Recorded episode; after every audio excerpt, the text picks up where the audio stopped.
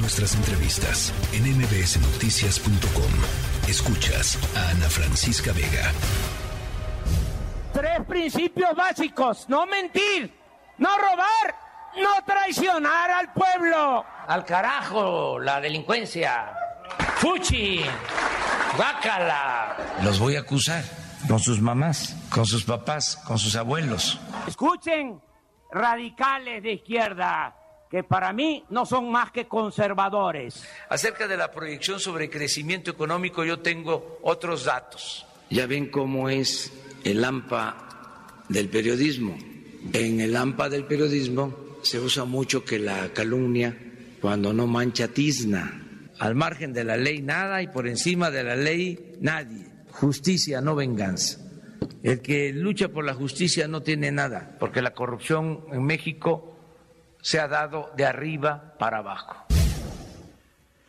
Bueno, pues parte de los dichos que le hemos escuchado al presidente López Obrador en los últimos días arranca el quinto año de gobierno eh, hoy y me parece importante hacer un corte de caja con respecto pues a uno de los grandes desafíos que está enfrentando la administración del presidente López Obrador, que es evidentemente el desafío eh, económico en medio, además de eh, pues estas controversias, estos conflictos comerciales con los Estados Unidos en el tema energético. Ya vamos a platicar también en un segundito más sobre la visita de la secretaria de Economía Raquel Buenrostro a los Estados Unidos hoy para tratar de eh, platicar y, resolver este, este asunto y también con respecto al maíz transgénico. Así es que la situación complicada, el presidente dice, yo tengo otros datos, lo dijo apenas em, hace unos días después de la manifestación de la marcha que, convocó él eh, para pues para sus eh,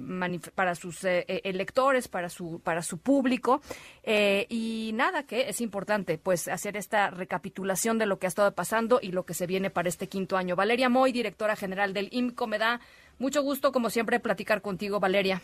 Hola, Ana Francisca, buenas tardes, qué gusto irte. ¿Cómo, cómo arranca el presidente en términos eh, eh, económicos, Valeria? Bueno, pues arranca un año que debo decirte que este año en particular, 2022, ha sido mucho mejor de lo esperado. A principios de año se esperaba un crecimiento económico que rondaría el 1.3, 1.4%, y pues todo parece indicar que vamos a terminar el año por arriba del 2.6, 2.7, incluso ayer Banco de México corrigió la expectativa de crecimiento para este 2022 en 3%. Y uno diría, bueno, ya con esto quiere decir que vamos muy bien. No, Ana Francisca, todavía no. Es decir, todavía no recuperamos la producción que teníamos en 2018.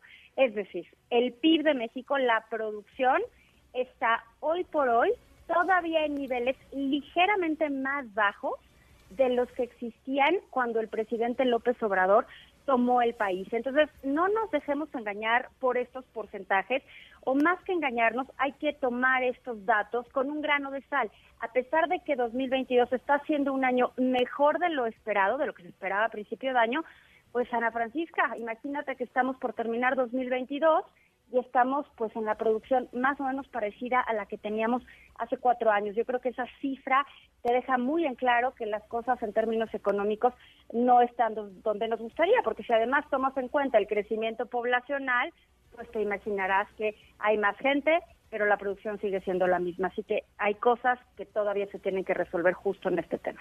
Ahora, eh, yo creo que hay eh, dos temas importantes que tratar, tres temas importantes que tratar. Uno, la inflación. Eh, dos, el anuncio hoy del incremento en el, en el salario mínimo. Y número tres, pues el tema de las, de las potenciales controversias em, comerciales con los Estados Unidos en el marco del Tratado de Comercio en México, Estados Unidos, Canadá, el TEMEC. Valeria. Pues sí, hay varios temas. Yo creo que la inflación ya empieza a dar como algunas pequeñas, pequeñas señales de que empieza no a disminuir, sino a estabilizarse. Eso en sí mismo puede ser una buena noticia, pero hay que tener mucho cuidado porque de este conjunto de miles de bienes y servicios con el cual calculamos la inflación, porque al final del día lo que queremos ver es cuánto cuesta lo que consumimos los mexicanos, hay un grupo que se llama la inflación subyacente, que básicamente se refiere a los bienes normales de oferta y demanda, por ejemplo, a las mercancías, a los alimentos procesados, y este rubro está subiendo de precio todavía muy por arriba de lo que nos gustaría y muy por arriba de este 3%. Entonces, la inflación es un tema que ha mermado el poder adquisitivo de cualquier salario durante este año y en ese sentido, pues tenemos el incremento propuesto al salario mínimo, este incremento de 20% que aplicará el año que entra. Y uno podría decir, oye, era justo y necesario que subiera el salario mínimo. Y no puedo más que estar de acuerdo. Por supuesto que sí, durante décadas el salario mínimo estuvo muy limitado, muy constreñido su aumento porque se argumentaba que generaría inflación y ya vimos a partir de la administración del presidente López Obrador que ha logrado o que ha hecho varios incrementos en el salario mínimo, pues que no ha repercutido en inflación.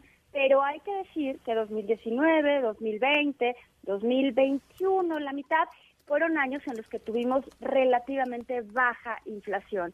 Este incremento del 20% puede tener un impacto inflacionario, pero no va a ser, esa es mi opinión, no va a ser suficientemente alto como para que merme el incremento del salario mínimo. Es decir, a la gente que gana el salario mínimo se va a ver beneficiada de este incremento más allá de la inflación, porque la inflación pues no se mueve por el salario mínimo, sino por los salarios promedio. y los salarios promedio, Ana Francisca, estoy segura que la gran mayoría de la gente que te esté escuchando no va a tener un incremento salarial para el año que entra de 20%, vamos, casi te lo podría apostar. No, bueno, ojalá, ¿no? O sea, ojalá, ojalá si fuera, pero, pues, claramente claramente no va por ahí la cosa.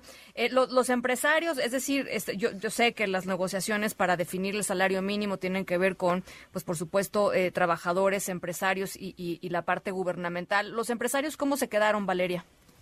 Pues mira, yo creo que los empresarios tenían, no tenían demasiado margen para negociar y creo que ya lo tenían muy descontado, porque esta discusión del salario mínimo empezó pues ya desde hace varios meses. Entonces, esto que se anuncia hoy rápidamente sí fue un proceso de muchas conversaciones y de mucha discusión donde se preguntaban justo eso, ¿este incremento del 20% impactará a la inflación o no? Y bueno, pues eh, también hay que decir que los, los, eh, el incremento del salario mínimo no necesariamente va a permear en un incremento en todos los demás salarios. E, esa es una diferencia importante. En economía le llaman el efecto faro, ¿no? Que dicen, bueno, si suben los salarios mínimos, ¿van a subir todos los demás salarios? Y la verdad es que no necesariamente sucede así. Entonces, pues sí, en efecto fue un acuerdo hoy se anuncia como unánime, seguramente hubo diferentes antes de lograr este acuerdo unánime, pero al final del día, Ana Francisca, ya es una decisión tomada y ahora lo que se va a poner mucho más interesante, porque al final del día es donde se mueve la masa salarial crítica del país, la grandota, es los salarios promedio, promedio, cuánto van a negociar los sindicatos y ahí es donde las cosas se pueden poner más complicadas. Bueno, pues eso lo estaremos viendo, por supuesto, conforme vayan transcurriendo los meses, Valeria. Y finalmente te quisiera preguntar sobre las perspectivas, lo que has escuchado, lo que has este, eh, reflexionado en torno a las eh, eh, los conflictos eh, comerciales entre México, Estados Unidos y México y Canadá con respecto a las políticas energéticas mexicanas y en el caso estadounidense con el tema del maíz transgénico que pues potencialmente podría lo platicábamos aquí la en, la semana elevar el precio de la tortilla digo nada más para decirlo así no no déjate elevar el precio de la tortilla y mucho. Francisca, eso va a ser lo de menos el maíz transgénico, que el nombre en sí mismo suena terrible, ¿no? Porque suena como que nos hace un daño terrible y, puede ser, o sea, no digo que no suceda, sin embargo, hay estudios que van en un sentido y estudios que van en otro sentido donde dicen, no, en realidad no pasa nada. El maíz transgénico lo único que quiere decir en este caso es maíz genéticamente modificado. Se están refiriendo a maíz proveniente de Estados Unidos, básicamente maíz amarillo. El maíz amarillo no lo usamos para tortillas, no lo usamos, básicamente no lo usamos en México para alimentación, en México usamos el maíz blanco para alimentación, pero el maíz amarillo se utiliza para alimento de, animales, del ganado, de gallinas, de aves, de pollos, de, y eso, en términos generales, pues va a repercutir en que haya menos maíz amarillo para alimento para animales y la consecuencia, Ana Francisca, no es que las tortillas sean más caras, la consecuencia va a ser que no vas a tener el suficiente ganado y el ganado que quede, ese sí se va a hacer mucho más caro. Entonces no va a subir el precio necesariamente de las tortillas, va a subir el precio de la leche, del huevo, de la carne de pollo, de la carne de res, de la carne de cerdo y de todos los productos asociados a ello. El, problema eh. puede ser de una magnitud gigantesca. El presidente López Obrador dice que él no va a ceder en este tema.